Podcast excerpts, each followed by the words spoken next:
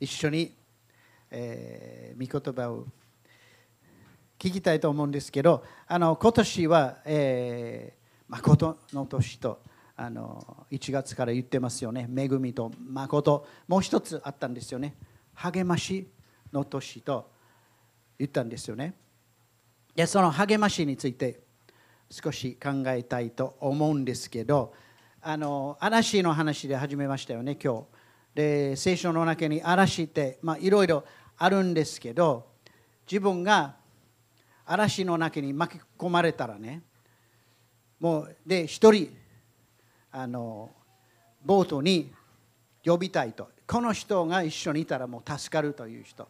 あの誰誰を呼ぶんですか？自分がもうこれから嵐。これからもう大変なことになる。でもう怖くなる。暗くなる。であの人がいてくれたら嬉しいという人誰誰を呼ぶ、まあ、聖書の中のだからケイシさんを呼ぶってアウトね。あの聖書の中の誰かちょっと考えてください。ジェイクはどうですか？イエス様ってもうもうまあまあイエス様ですよね。みんなイエス様を呼びますけどはい。ありがとうございます。イエス様が立ち上がってね沈まれと言ったら終わりですけどイエス様の他にイエス様の他に誰か呼んだら誰がいいかな？淳平さんどうどうですか？誰を呼ぶ？バルナバですか？バルナバ。なるほど。バルナバはもうななんでですか？励ましてくれる。まあそういう辛い時にね、あのー、はい、切り替えることができた？はい、誰を呼ぶ？ペテロ。え？ペテロ。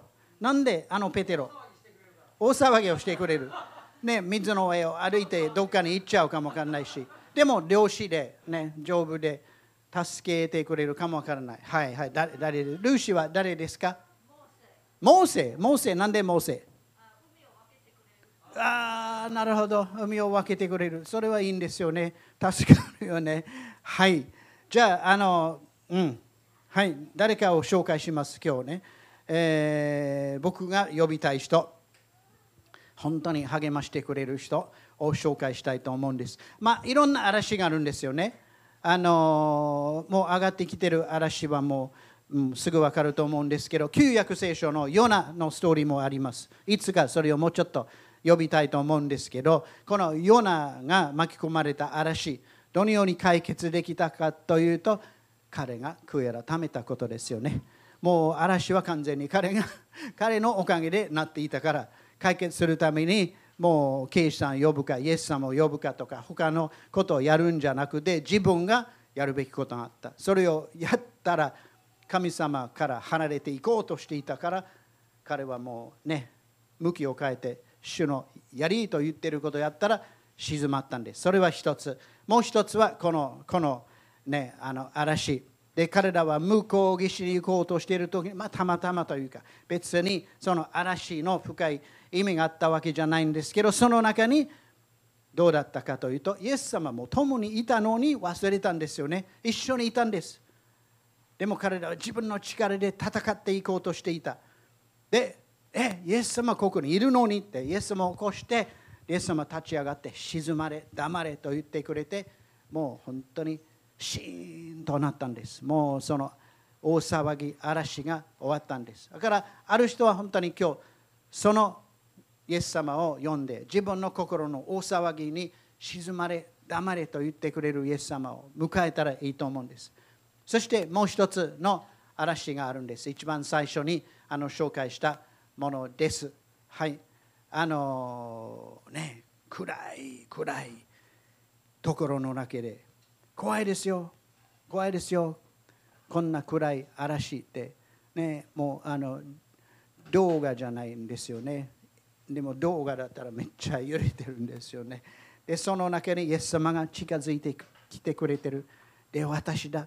恐れることはないと言ってくれるんですけど、もうイエス様が入ってきたらね、入ってないから入ってきたら、本当にもうすぐ嵐が静まるんです。だからそういう人もいると思うんですよね。本当にもう今日でもいつでも自分の心の用意ができたら、イエス様は自分の心の中に呼んで、で一緒にいてくださいと。本当にずっとこのいろんなもう戦いとか大騒ぎとかもう自分としてはもう分からないことの中でいてくれたらもうすごく心に平安が来るんですよね。打ち勝つ力が与えられるんですよね。そのイエス様をもう迎えることができたら素晴らしい。もう一つの嵐があるんですよね。もう一つの嵐。でそれについてちょっと話したいんですけどこの嵐はもう長く続いていくんですよね。もうもう聖書のストーリーの中で14日間続いてまあそれは14年みたいな感じだったんですよね。で最後はもうイエス様が入ってきてもう静まれ黙れというわけじゃなくて最後はもう没になるんですよね。ボートが反破してもうダメになるんですよね。いいですよ。これを出してください。でこの中にいてくれる人はパウロですよね。でパウロはほんまにあのいてくれたらもう助かったというすごい存在ですよね。パウロの励ましについて少し聞きたいと思うんですけど私たち本当にね怖いこともあるし暗いこともあるんですよね。でその中で私たちがまず励ましを受けたいんですけど今日は励ましになることを本当に考えてほしいんですよね。もう励ましと言ったら受けたいものですよね。プレゼントだったら受けたいもの。でも今日は励ましを与えることを本当に考えて自分がその嵐の中に呼ばれたら力になる人を元気づける存在となりますように。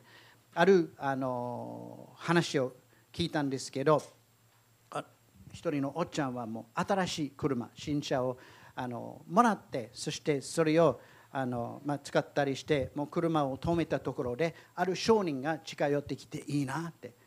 ああいいなと言ってこの持ち主おっちゃんはいやいやいやあもう僕の兄がね買ってくれたんですよと言ったんですよね。すごいなってこの少年は。すごいな。私はそんな兄。でこのおっちゃんがもう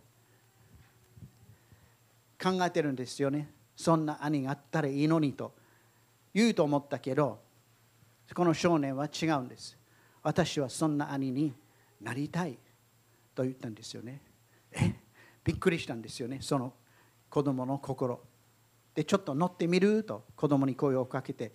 で子供はもう喜んで車に乗ったんです。そしておっちゃんはどっか行きたいところがある？いやうちのあの住んでるアパート通って行ってくれると聞いたんですよね。でこのおっちゃんはいや子供はねもう素敵な車に乗ってることをもう友達に見せたいと思ってあのそこに行ったんですよね。でここでちょっと止めてと言ってでその友達を呼ぶとなんか偉そうにやると思ったけど上がっていってそしてしばらくしてから降りてくるんですよね。もう自分の体の不自由な弟をもう抱えて降りてくるんです。そして弟をその車の前に座らせてそして言うんですよね。お前大きくなったらこんな車を買ってあげるよ。でそれでもう言ってる街のいろんなことを見せてあげる。そんなお兄さんが欲しいんじゃなくてそんなお兄さんになるという心があったんですよね。で私たちはいろいろね励ましを辛い時にも、ね、欲しいんですけど励ましになってあげたら本当にすごいことだと思うんですよね。このパウロはあの囚人だったんですよね。逮捕されてもうしばらく牢屋に入れられて全然うまいこといかないもう不正の裁判であの判決が下ってきてそしてカエザルのところに生かされていくんですよね。でそれでこの船に乗ってるんです。で自分がね全然強い立場じゃないんです。もっと弱い立場でしょ。うでそれでもそれでも船の中の人たちを祝福する存在になったんですよね。光になったんです。私たちもそうなれる。そうなれる。自分の家族の中に自分がねあの影響力がある存在でもないかもわからない。自分があの何もできないと思っているかもわからないけど違うんですよね。もう光を持ってる。光を持っている。イエス様が共にいるから人を励ます人を強める存在になることはあのありえるんですよね。ありえるんです。もう私たちは光となって暗闇の中にちょっとした光でも助かるでしょう。私たちはその光になります。もう怖いあの嵐の中にもう家族やもう会社自分が勤めているところのいろんな難儀していることの中で自分がねマイナスじゃなくてプラスになるように。マイナスじゃなくてプラスになるようにと本当に主がそのように助けてくださると思うんです。パウロはそういう人だったんですよね。あの話の中で本当にあのパウロが言ったことはあのみんなもう大きいボートですよ。あの弟子たちが乗っていた十何人のものじゃなくて276人。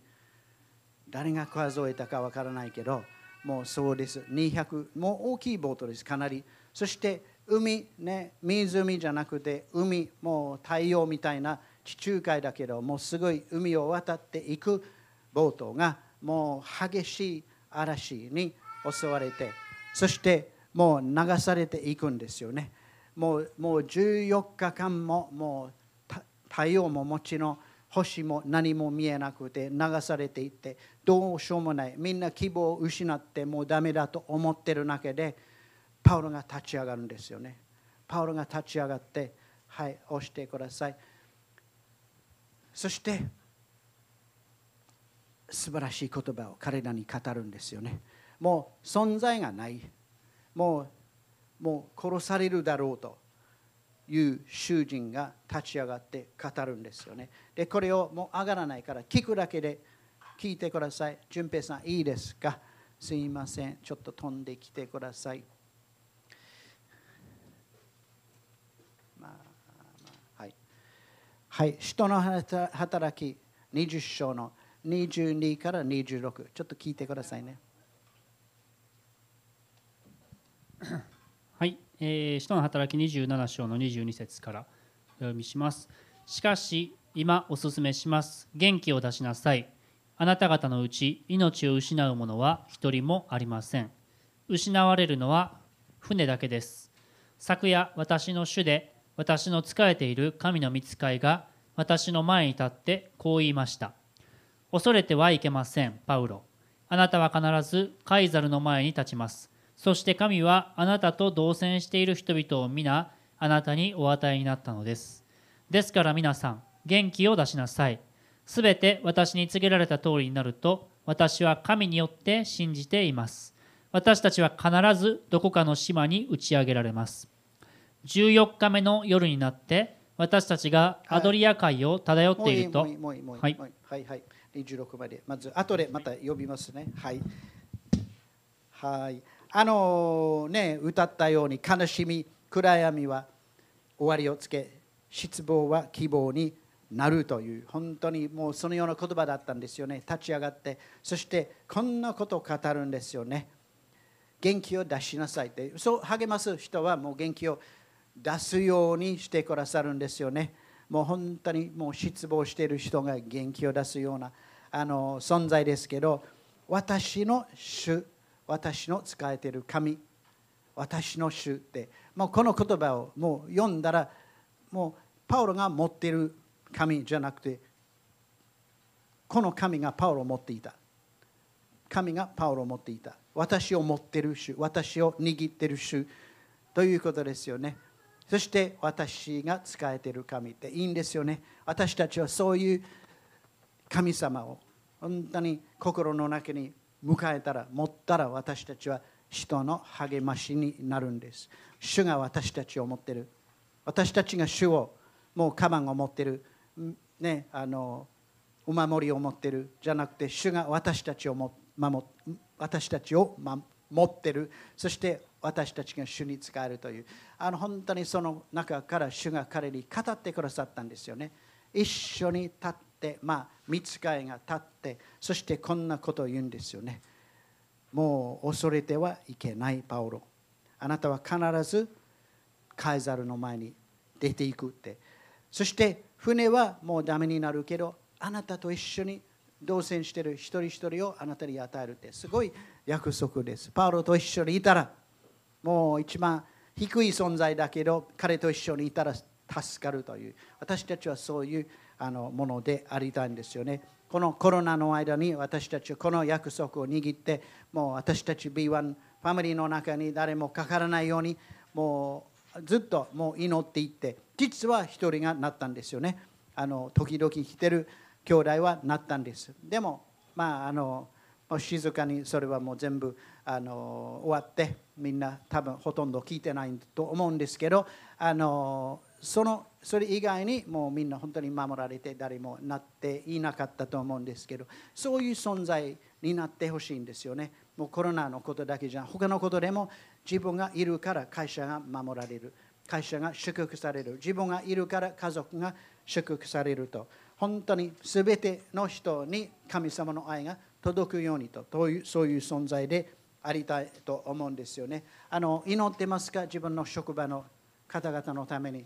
自分と関わってる一人一人があなたがいるから本当に幸せ。イエス様に出会って神の愛を受けることができるように。そうなりたいんです。でこのあの本当に暗い中であのもうちょっと進んでいくとあのもうパウロはもうもうこれからもう船がどこかに上がっていってそしてダメになってみんな助かると分かってるから彼が立ち上がってみんなに言うんですよね。はい、次押してください。あのみんなに言うんです。食べよう。食べましょうって。あのそんな時に食べたいと思う、まあ、だから14日間だったらかなりお腹が空いてると思うんですけどあのそんな嵐の中で食べることもできないんですよ。本当にもう揺れて揺れて揺れて、まあ、僕はもう30時間ぐらいのそのようなあの船に乗ってあのニュージーランドの南島から北島に向かっていく島。で普通は20時間ぐらいの旅。だけどもう嵐があってでちょうど1年前にそのフェリーだけど、まあ、大阪から九州に行くようなそのようなフェリー。1年前にもう没になって50何人が死んだあのことがあって同じルートで。でちょうど1年前だったからもう船長とかみんなめっちゃ頭にあるから。でそこに近づいたらもう全然港に入れそうもないと思ってあの船長はやめてそして嵐の中で向きを変えるってもうすごい危ないところで戻ってきたんですよね。だから結局30時間ぐらいの旅で終わったんです。その間に食べようと思わないんですよ。もうもう自分の,、ね、あの2段ベッドじゃない3段ベッドの中に入っていってもうじっとするだけ。もう入った記憶はないんですけど読んですよね。そして揺れてる。その後数時間も揺れてるんですよ。でその時に食べようと思わない。だから彼がもうみんなの前に食べようと言ったらみんな嘘でしょ？言うけどやっぱり食べ物はもう励ましになるんですよね。もう食べ物をもうそのいつでも出してくれる人もいるんですよね。もうどこかに行ってる時にこの人がいたら食べ物はあるんですよね。そういう人も今見てると思うんです。いつも食べ物を持ってきてくれる。それでみんな元気を出すことができるって、ね、キムチがあったらもう本当にもう幸せになると。またいろんなあの食べ物を持ってきてもうケーキを持ってくれる。それを出すと元気が出るんですよね。もう僕らは B1 でいろんな食べ物この頃そんなにできてないんですけど人食べ物があったら嬉しい。ちょっと淳平さん次のところを読んでくれる。33から37 30はい33節から読みます。ついに夜の明けかけ夜の明けかけた頃パウロは一同に食事をとることを勧めてこう言った。あなた方は待ちに待って今日まで何も食べずに過ごして14日になります。ですから私はあなた方に食事をとることを勧めます。これであなた方は助かることになるのです。あなた方の頭から神一筋も失われることはありません。こう言って彼はパンを取り一同の前で神に感謝を捧げてからそれを裂いて食べ始めた。そこで一同も元気づけられ皆が食事をとった。船にいた私たちは全部で276人であった。なるほどなるほど。いやそういう人がもう一緒にいたらもう食べ物を出してくれる。僕らのあの親しくしてる人はもうあのなんかキャンジュースを買いに行ったらもう自分の1個だけじゃなくて6個買ってきてみんなに配るとかね。あの本当に与えることが好きな人もいるんですよね。いつも与えてるって。で受ける方もね嬉しいです。元気を出すことができるんです。あの本当にいろんなあのお母さんたちが子供たち家族をそのように本当に励ましてると思うんですよね。僕はもう毎日励まされてます。もうね食事こんなものまた作ってくれるかって本当に2人だけでしょ。からもう本当に手をちょっと軽くしてもう適当に出すってまあ、僕らだったらすると思うけどいいもの作ってくれるんですよ。もう太らせてくれるんですよ。本当に。で僕らはモザンビークにねあの数年住んでてもう何にも買えないような本当にもうあのスーパーもないあのなだからもう大変なところ。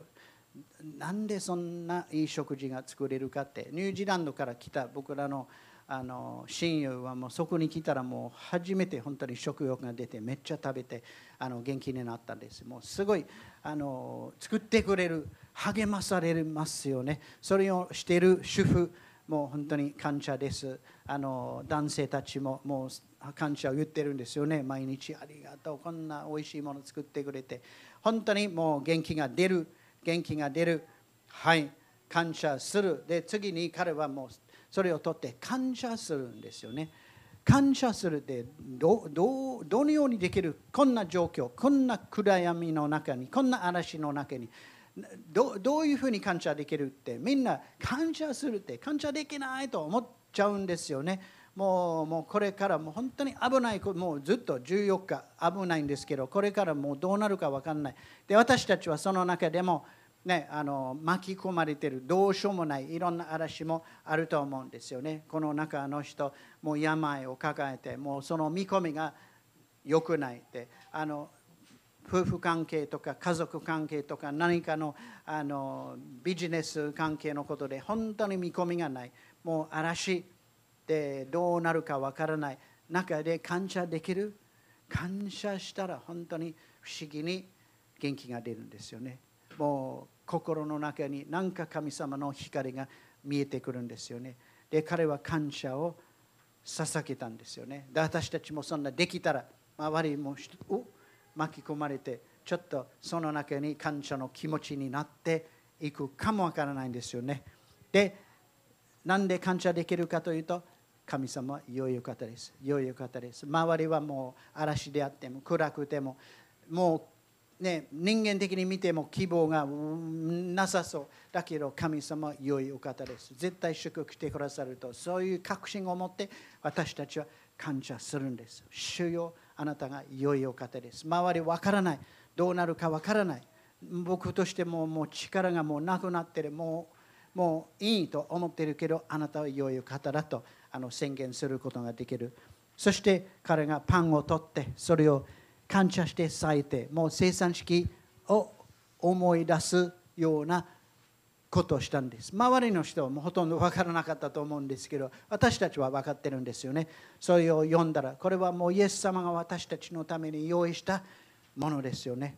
十字架を通して十字架に行って私たちのもうすべてのもう汚いものを取り去ってで代わりに私たちに永遠の命を与えるってイエス様ですよね。で礼拝の終わりにというかメッセージの終わりにあとちょっと私たちもそうするんです。もうちょっとしたパンを取ってブドウジュースを取って何のことかってだけどこれはイエス様が私たちのためにこの天から下ってきてもう救いを与えてくださる永遠の命を与えてくださる。周りはどうであってもとにかく永遠の希望があるんです。私がこの世でもう結局そのうちに亡くなるでしょう。もう面白いことですよ。イエス様が癒したすべての人はもう死んでる。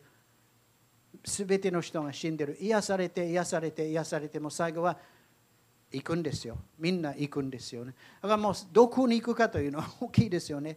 今日癒されたいと癒されたいと思うけど最終的に癒されなくて召されていくんでどこにもうイエス様が用意したその永遠の住まいに導かれていったらもう幸せです。それを覚えて宣言するんですよね。このパンを捧げて。でもう一つこの中でパウロは説教してないんですよね。伝道集会をずっとやってるわけじゃないんです。みんな捕まえて、イエス様信じなさいよって、イエス様信じなかったらあかんよとか、ずっとそんなやってるような感じじゃないんですよね。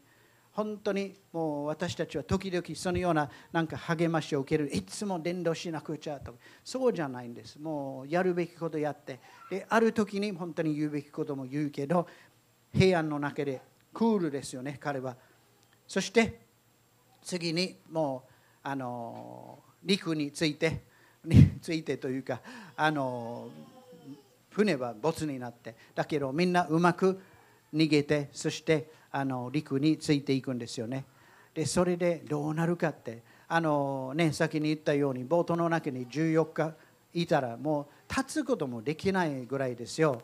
本当にもうもうすごい酔ったりしてて欲になってしばらくしてから立ってなんかしようとするけどあのその島の人たちはめっちゃ親切にもう火を用意してくれてそしてみんなをもてなす。でパウロは何をしているかというとはい押してください。何をしているかというと彼は役に立とうとしてるんですよね。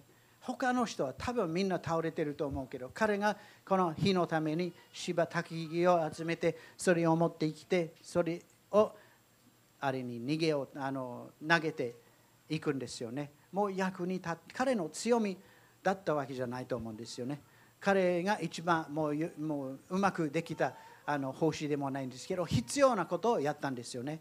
必要なことをやるってもうそれを通して本当に私たちは人の励ましになる力になるんですね。引っ越しをしている時に手伝ってくれる人もいるんですよね。せっかくの祭日を捧げて手伝ってくれる人もいるんです。もう私は引っ越しの手伝いは強みだと思ってるわけじゃないんですけど力になってくれるんです。また子供の面倒を見てくれる。あ強み。もう祭日だからもう子供をね数時間もう一緒に相手にしたいと思っていたでしょうけどあのそうじゃなくてもやっぱりやってくれるってねあの助かるんです。また食事を作ってくれる人もねあの強みかもわからないけどその中で祝福するっていろんな形で人は力になってくれたら嬉しいんですよね。ここに入ってきてもう何かに気づいてそして手伝ってくれたら家でもう掃除機を使ったことはないんですけどここで掃除機をかけて一緒にやるって。嬉しいですよね。もう役に立とうとする。あのトイレはどうなってるかってなんできれいになってるか。いや私はもうこれからやる。早めに来てあの掃除すると。気づいてやる。役に立とうとするってみんな励まされるんですよね。もう強みじゃなくても本当に力になるってあのパウロだったんですよね。これもちょっと読み読みましょうか淳平さん。いいですか？28章の28章の2から6はいじゃあ28章の 2, 2から6読みます。島の人々は私たちに非常に親切にしてくれた。檻から雨が降り出して寒かったので彼らは火を焚いて私たちを皆もてなしてくれた。パウロが人抱えの芝を束ねて火にくべると熱気のために一匹のマムシが這い出してきて彼の手に取り付いた島の人々はこの生き物がパウロの手から下がっているのを見てこの人はきっと人殺しだ。海からは逃れたが正義の女神はこの人を生かしてはおかないのだと互いに話し合った。しかしパウロはその生き物を火の中に振り落として何の害も受けなかった。島の人々は彼が今にも腫れ上がってくるかまたは倒れて急死するだろうと待っていた。しかしいくら待っても彼に少しも変わった様子が見えないので彼らは考えを変えてこの人は神様だと言い出した。はあすごいもうちょっと読んでくれる？この7と8。さてその場所の近くに島の首長島の首長でポプリオという人の領地があった彼はそこに私たちを招待して3日間手厚くもてなしてくれたたまたまポプリオの父が熱病と下痢とで床についていたそこでパウロはその人のもとに行き祈ってから彼の上に手を置いて治してやったすごいなすごいな。だからこれは強みだったと思うんですよね。これは彼の賜物の領域の中で、奉仕ができたらもう本当にもうみんな恵まれたんですよね。このストーリーもよく知ってる人もいるけど、読んだことない人、もう今度、人の働き27、28、ちょっと読んでみてください。面白いと思うよ、このパウロの存在。で、はい、もう一回押したらあの次が上がってくると思うんですけど、本当に私たちは強みの領域の中で自分の賜物を人のために生かすことができたら素晴らしいです。もう賜物だけじゃなくて、もうね、必要に応じて役に立とうとするパウロと、もうこの癒しの奉仕は彼の持ち味だったんですよね。で、私たちはも与えられているもの、家族のために、職場のために、周りの人のために、本当に生かしていく存在になりたいんです。もう私はなりたい。みんな、もうそのように私を用いてくださいと求めたらいいと思うんですよね。あの家族の中で自分は、ね、子供、ね、あのトップにボスザルじゃなくて本当にあの言われる方であっても本当に人の力になることができるんです。うちの家内は、えー、家族の中のかなり低い存在として初めてイエス様に出会ったんですよね。そして、えー、少しずつ、まあ、最初はね、もう親は全然喜んでくれない、もう、まあ、反対というか、あの分かってくれないんですよね当然あのマレーシアの仏教の日本と同じような家族だったんですよねでも少しずつ妹次の妹そしてあの他の家族がイエス様を受け入れるようになってお父さんお母さんも受け入れるようになってそしてもうその影響がもう増していってあのある意味でもう大きい家族の中のもう神父みたいな存在になっているんですよね今は。もう人が何か必要があったら持ってくるんですよね。でお母さんのお葬式もう4年前だったんです。ね、の中にもすごいやっぱりみんなを結局指導するってもうお兄さんたちもわからないんですよねそういう世界の中であの商売はできるけどもう心の慰めとかもうお母さんが亡くなったらどう言ったらいいかお葬式どうやったらいいかわからない世界。だけどその中にすごい励ます元気をつける存在になったんですよね。またこの中で自分の職場でそのようにやってる人もいるんです。もうこの中でもうそういう人多いんです。もう見てる人の中で職場の中で本当にイエス様となってる人多いんですよね。もう世の光は誰ですか？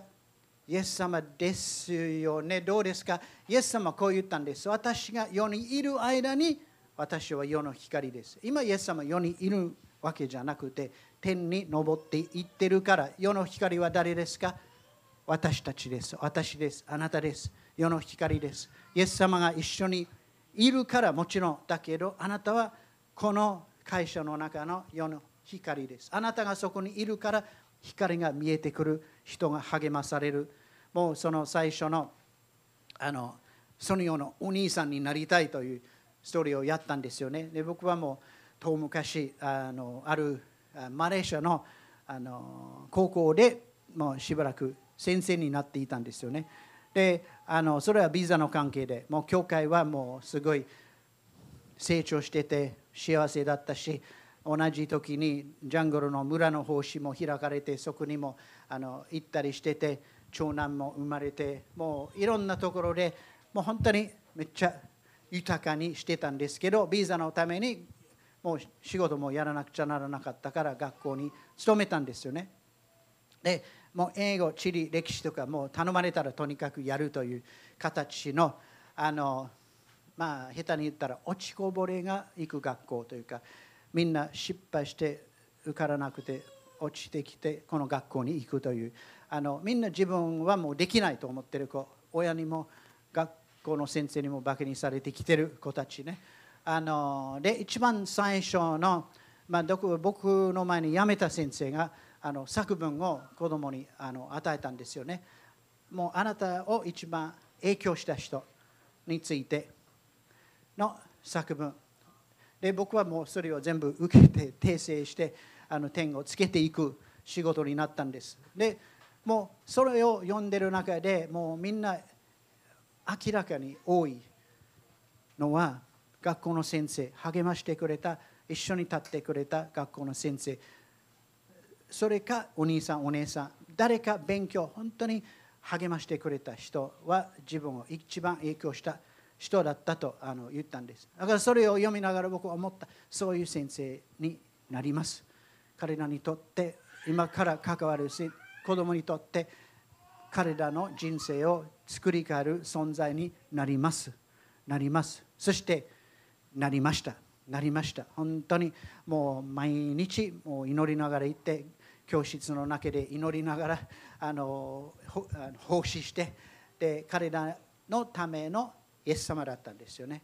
その教室の光は私だったんですよね。彼らにイエス様を紹介したんです。もう口で紹介する子もいたしだけどもうイエス様が私を通してその中で働いたってあるんです。でこういう人も同じようにやってる人ももう見てるんです。見てるんですよね。見てるんです。もうやってないからやりというんじゃなくてもう見てるんですよね。素晴らしい。本当にそのような存在になるための神様からの助けを今日も最後に受けたり受けたいと思うんですよね。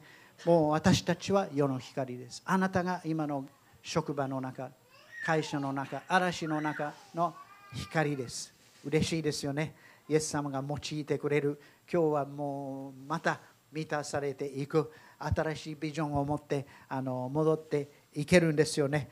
一緒にこのイエス様の力愛恵みをお祝いしてあの生産式をやって終わりたいと思います。励ましを受けるってもちろんもちろん必要です。受け取ってください。自分の必要を本当に主から受け取って今日のまあ後での祈りの中でも受け取ってください。プラス本当に人の励ましになる存在となりますように。もうなりたい人ちょっと手を挙げてなりしたい。もう本当に人の力になりたい。励ましになりたいとあの思ったら手を挙げてもわからないけどどうやってそうなるかわからないけどこんな私を主が用いてくれるかってもう手を挙げてもいいんですよ。なってるよ。なってる。もうこの方の励ましになってるんですよ。